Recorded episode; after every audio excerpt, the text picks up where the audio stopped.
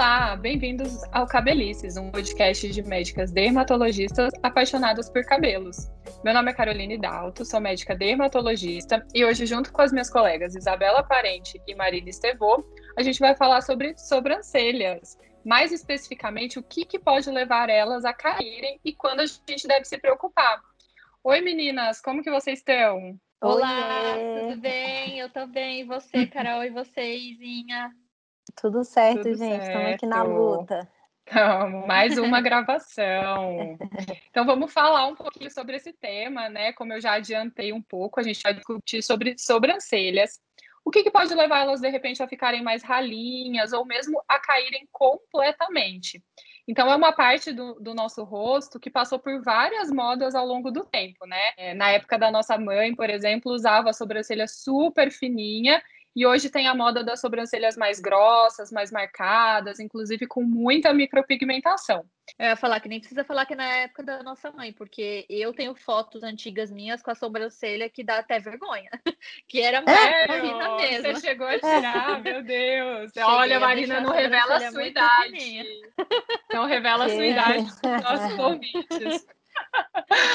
Mas, enfim, voltando ao assunto, a gente sabe que existem diversas causas de queda de cabelo, de afinamento, às vezes até de assimetria de sobrancelhas. É, mas a gente sabe que as sobrancelhas elas não recebem tanta atenção quanto os nossos cabelos, não é, Marina? É verdade. Muitos pacientes só vão começar a prestar atenção na sobrancelha depois que eles começam a ter perda de cabelo.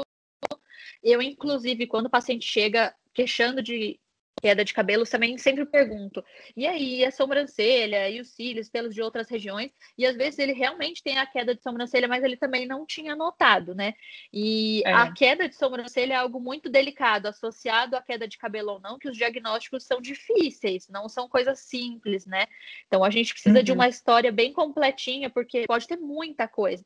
Pode ser uma dermatite, pode ser um problema interno, como uma alteração hormonal, uma endocrinopatia, pode estar associada a coisas externas que a gente faz, a condições genéticas, as alopécias, né? Algumas quedas Sim. de cabelo juntas. Então a gente Sim. precisa checar muita coisa com o paciente para a gente chegar no diagnóstico, né, Carol? É verdade, tem várias etiologias, né? E pensando nas dermatoses que podem levar às alopecias, né? Que a alopecia aqui, quando a gente fala, é essa rarefação, essa queda das sobrancelhas. Quais que são as mais comuns, Isa? Então, Carol, assim, o que eu vejo muito no consultório são as clássicas dermatites, né? Então, tem aquele paciente com dermatite atópica, que é aquela é, doença inflamatória, que o paciente tem várias lesões que coçam pelo corpo e é um paciente que geralmente tem uma pele mais seca. Esse paciente ele costuma ter bastante quadro de coceira, né? E isso pode levá-lo a coçar bastante também a região da sobrancelha e fazer uhum. uma, uma por queda mesmo, né? Coça aquela região, coça a região do olho, acaba pegando um pouquinho a sobrancelha, a sobrancelha vai ficando mais, mais rala. Aí tem dermatite é de contato também, né? Alergia que alguns pacientes têm até mesmo algum lápis de sobrancelha, ou algum Sim. produto que eles possam usar ali, e aí a paciente às vezes Tem... coça, mas quer continuar usando, né? Quer, é verdade. Aí... Tem vários rímels também, né, hoje que elas usam para sobrancelha. Sim, e aí Sim. tem aquela situação, a pessoa acaba usando para engrossar o pelo, e, e, aí começa a falhar o pelo, e aí a pessoa quer usar mais para disfarçar, e, e fica aquela situação. E tem a própria uhum. dermatite seborreica, né, que pode também afetar a área das sobrancelhas. É, fica aquela lesão mais vermelha, camativa, que também coça e pode também levar à rarefação pela própria inflamação da pele. Uhum, é verdade. E complementando é. o que a Marina comentou, né, Marina? É, é, e tem aquela causa clássica, né? Que são as causas traumáticas feitas pela retirada em excesso. Então, aquela pessoa que foi removendo em grande quantidade, afinando a sobrancelha, tirando fios que estavam além de só o excesso, e isso a longo prazo foi fazendo com que aquela sobrancelha se tornasse definitivamente falhada, né? Ou até alopécica, sem nenhuma lesãozinha. E isso pode acontecer com a linha, com a cera, com a pinça, com qualquer método depilatório que a gente usa na sobrancelha. É verdade. E outra causa também super comum que a gente vê é, que às vezes é muito reconhecida no couro cabeludo, mas que é difícil, né, às vezes, de fazer esse reconhecimento nas sobrancelhas, que são as causas autoimunes, uma delas a alopecia areata. Fala só um pouquinho pra gente, Marina, da alopecia areata na sobrancelha. É, a alopecia areata, gente, para quem não se lembra, é aquela doença que pode acontecer em qualquer área de pelo do corpo. O lugar que a gente vê comumente, né, que as pessoas acabam percebendo mais é no couro cabeludo e que geralmente causa aquelas falinhas bem redondinhas de perda de pelo, mas ela também pode acontecer na região da sobrancelha. É uma coisa também comum, né, uma região comum também da alopecia areata pegar. E ela pode, inclusive, ser o único local onde a alopecia areata está existindo. Ali a gente vai ter uma inflamação autoimune, ou seja, uma agressão da raizinha do pelo ali pela própria inflamação do corpo, né? Sem ter uma infecção ou qualquer trauma localizado, como se fosse um erro. Seu corpo está reagindo contra uhum. um pelo lá, como se ele fosse uma infecção. E aí isso vai causar a perda do pelo, né? Não é uma perda uhum. definitiva, quando a gente consegue tratar e remover essa inflamação, e a gente tem que ficar de olho, porque na sobrancelha a gente consegue ver alguns, alguns aspectos na dermatoscopia que a gente também pode fazer na sobrancelha, que é usar aquele nosso aparelhinho que é o dermatoscópio, o tricoscópio, que vai aumentar a região ali para eu ver bem a raizinha do pelo, eu vou ver algumas características de alopecia, de sinaizinhos de inflamação que falam sobre alopecia areata. É, e como você falou até no início, é importante o diagnóstico porque tem, é, a gente consegue tratar e resolver, né, na grande Sim. maioria dos casos. E ainda falando das autoimunes, né, que assim, existem milhares de doenças autoimunes, mas eu vou pincelar, a gente vai pincelar as principais. Tem uma outra que a gente tem visto muito, cada vez mais frequente o diagnóstico, que é a alopecia frontal fibrosante, e é super importante fazer, às vezes, esse diagnóstico dessa doença precocemente na sobrancelha. Por que, Isa? Por que, que esse diagnóstico precoce pode ser importante?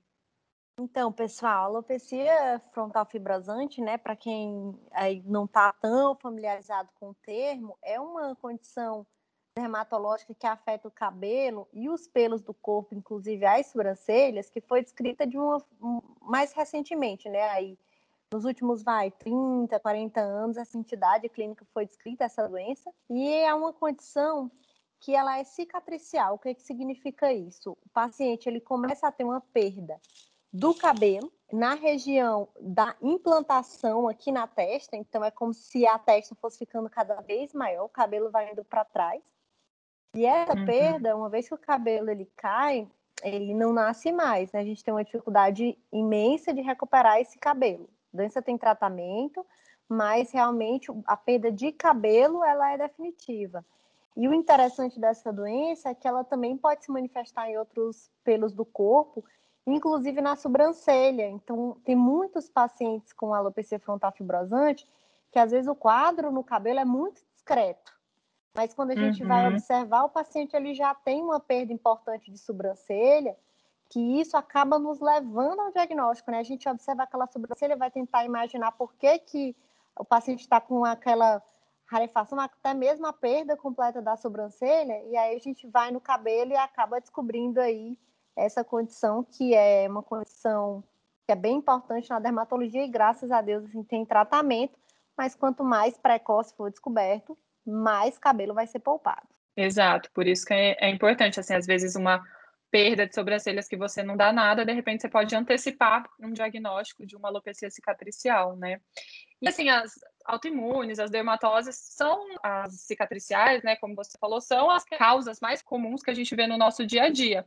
Mas tem outras também que a gente não pode esquecer de maneira nenhuma, principalmente na dermatologia, que são duas causas principais infecciosas, que às vezes muita gente nem lembra que existe ou nem sabe que que pode acontecer, Isa. Você pode falar um pouquinho para gente? Com certeza. A gente sabe que também tem algumas doenças então infecciosas que são causadas aí são causadas por patógenos, né, por patógenos externos, agentes externos, e que podem levar a uma perda dessa sobrancelha. Então, um exemplo clássico é a hanseníase, né? A gente sabe que a hanseníase ainda é considerada endêmica aqui no Brasil, e ela pode ter várias apresentações clínicas, inclusive afetar a sobrancelha, levando à perda da sobrancelha, que é o que a gente chama de madarose, né?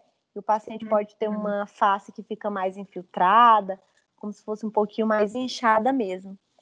E a gente tem também a sífilis, né? A gente não pode esquecer, a sífilis também pode dar aí um quadro clínico bem diversificado, inclusive pode uhum. afetar cabelo e sobrancelha, Sim. levando a falhas. Então, a gente também tem que pensar nessas condições aqui quando a gente fala de Brasil e um paciente com perda de sobrancelha. Super importante lembrar, hanseníase ainda é uma doença endêmica aqui no Brasil, né? E alguma causa interna, Marina, assim, sistêmica, vai, também pode ser responsável por essa queda, por essa rarifação das sobrancelhas? Pode sim, Carol. Assim como a gente já conhece, os distúrbios de tireoide, principalmente aqueles em que a tireoide funciona menos, né? O hipotiroidismo, além de influenciarem com o cabelo, também podem estar influenciando numa rarefação, numa redução da quantidade de pelos na sobrancelha, né? Pode acontecer o que a gente chama de um mixedema, que é quando a gente tem uma alteração da textura da pele, com uma redução de sobrancelha, com uma perda na região lateral. Então, a gente pode sim ter, principalmente essa causa que é a mais comum, o hipotiroidismo associado à perda de sobrancelha, sim. É verdade. O hipotireoidismo acaba sendo uma, uma doença relativamente comum na população, né? Então, assim, acho que a gente falou de várias causas, infecciosas, autoimunes, dermatoses. Mas, Isa, vamos agora ser prático, assim. Quais são os sinais de alerta que um paciente é, ele deve ficar atento e procurar um médico para tentar chegar num diagnóstico?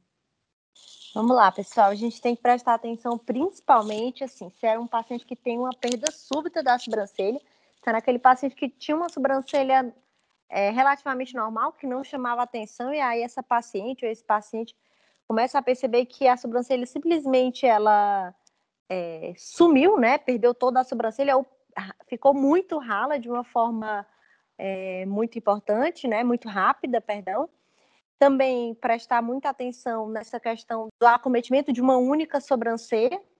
A gente chama atenção, né? Nossa, o paciente tem uma assimetria, uma sobrancelha muito mais acometida que a outra, então, o que será que está acontecendo? Por que, que aquela sobrancelha está sendo acometida?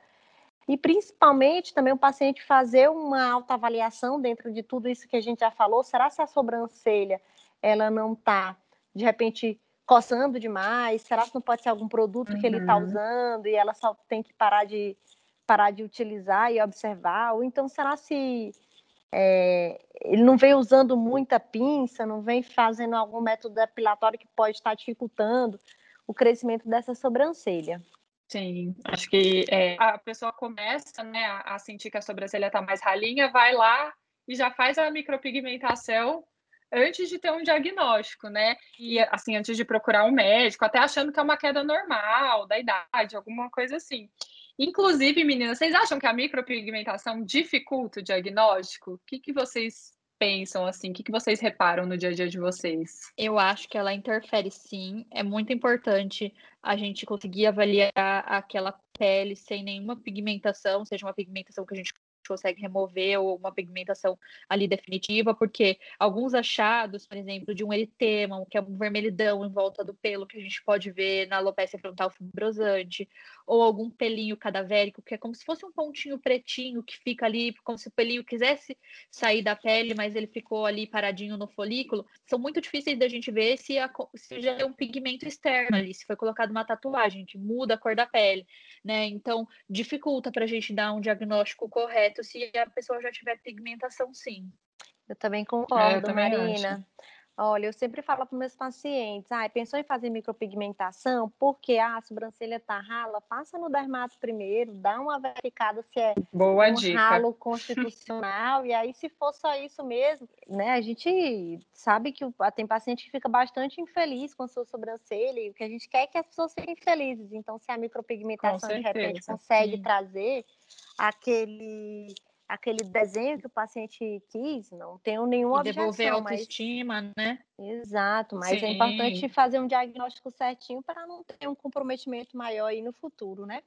E você sabe, Isa, Exatamente. que existem até próteses de sobrancelha, né? Algumas que ficam, inclusive, com um uhum. aspecto bem natural, que são para aqueles pacientes que praticamente perderam totalmente a sobrancelha, principalmente, por exemplo, como é no caso da alopecia frontal fibrosante, onde o paciente tem, tem uma perda definitiva cicatricial, não é que ele tem pouco pelo, ele perdeu tudo mesmo. E aí, às vezes, a micropigmentação fica muito artificial, né? Porque fica realmente parecendo ali só como uma tatuagem, não só faz um fundinho para escurecer e parecer que tem mais pelo. E existem próteses mesmo de sobrancelha, assim como a gente usa prótese capilar, né? Uma peruca, que ajudam também a aliviar esse, essa sensação questão de falta de sobrancelha, que dá um aspecto muitas vezes ruim, né? Que remete à doença, principalmente para os pacientes que estão acostumados a ver, por exemplo, uma quimioterapia, que é uma coisa que a gente sabe que também, além Sim. de cair o cabelo, pode cair a sobrancelha, né? Então, existem essas alternativas também de prótese, quando o paciente procura uma alternativa um pouquinho mais leve, né? Temos o é, transplante Inclusive, de implante, sobrancelha né? também. Isso, Exato. ia chegar lá. É, transplante de sobrancelha, né? A gente tem o transplante de cabelo e a sobrancelha também é uma área que é passível de ser transplantada. Então a gente consegue devolver os fios de uma forma bem natural, né? Afinal, o paciente vai ter o seu próprio fio ali crescendo na, na área de falha. É quando o paciente já tem a doença que causou a perda de fio estabilizada, né, Isa? Ah, sim. Aquele paciente que já controlou a alopecia frontal fibrosante ou que realmente foi causada por um excesso de depilação, e aí tá tudo ok, o paciente vai ser indicado para o transplante. Também fica com um aspecto bem natural e bem legal, né, Isa? Perfeito, exatamente. É. Diagnóstico em primeiro lugar antes de qualquer coisa, né, meninas? Sem com dúvida. certeza. Bom, é isso, gente. Para quem ainda ficou com alguma dúvida, a gente pode continuar essa discussão lá no nosso Instagram. Inclusive, se você não segue, começa a seguir a gente lá, é o arroba cabelicescast. Obrigada, Marina. Obrigada, Isa. Eu acho que foi um. A gente conseguiu pincelar muito sobre o tema, é, principalmente para conscientizar as pessoas, né? Falar um pouquinho do, desse diagnóstico que pode ser complexo. Muito obrigada. Obrigada tchau, a você, gente. Carol. Foi ótimo. Eu gostei muito de conversar com vocês sobre sobrancelha. O meu CRM, eu preciso informar para vocês que é um 6207 do estado de São Paulo, com o RQ 67744. Meu Instagram, para quem quiser continuar conversando sobre sobrancelhas, cabelos e qualquer assunto dermatológico, é dermatomarinaestevô. E também, pessoal, adorei a discussão de hoje, foi muito rica, sem dúvidas. Meu nome é Isabela Parente, como eu já falei no início do podcast. O meu Instagram é arroba Isabela com dois L's, parente dermato. Meu CRM de São Paulo, 159056 e meu RQS 69090. Foi um prazer conversar com vocês. E eu finalizo aqui, eu sou a Caroline Dalto, meu CRM é 161568 e o meu RQ é 90067. E para quem não me segue, lá no Instagram eu sou arroba caroline.dalto. É isso aí, meninas. Um beijo e até mais. Até mais. Beijo, pessoal. Até mais. tchau. Tchau, tchau. Bye.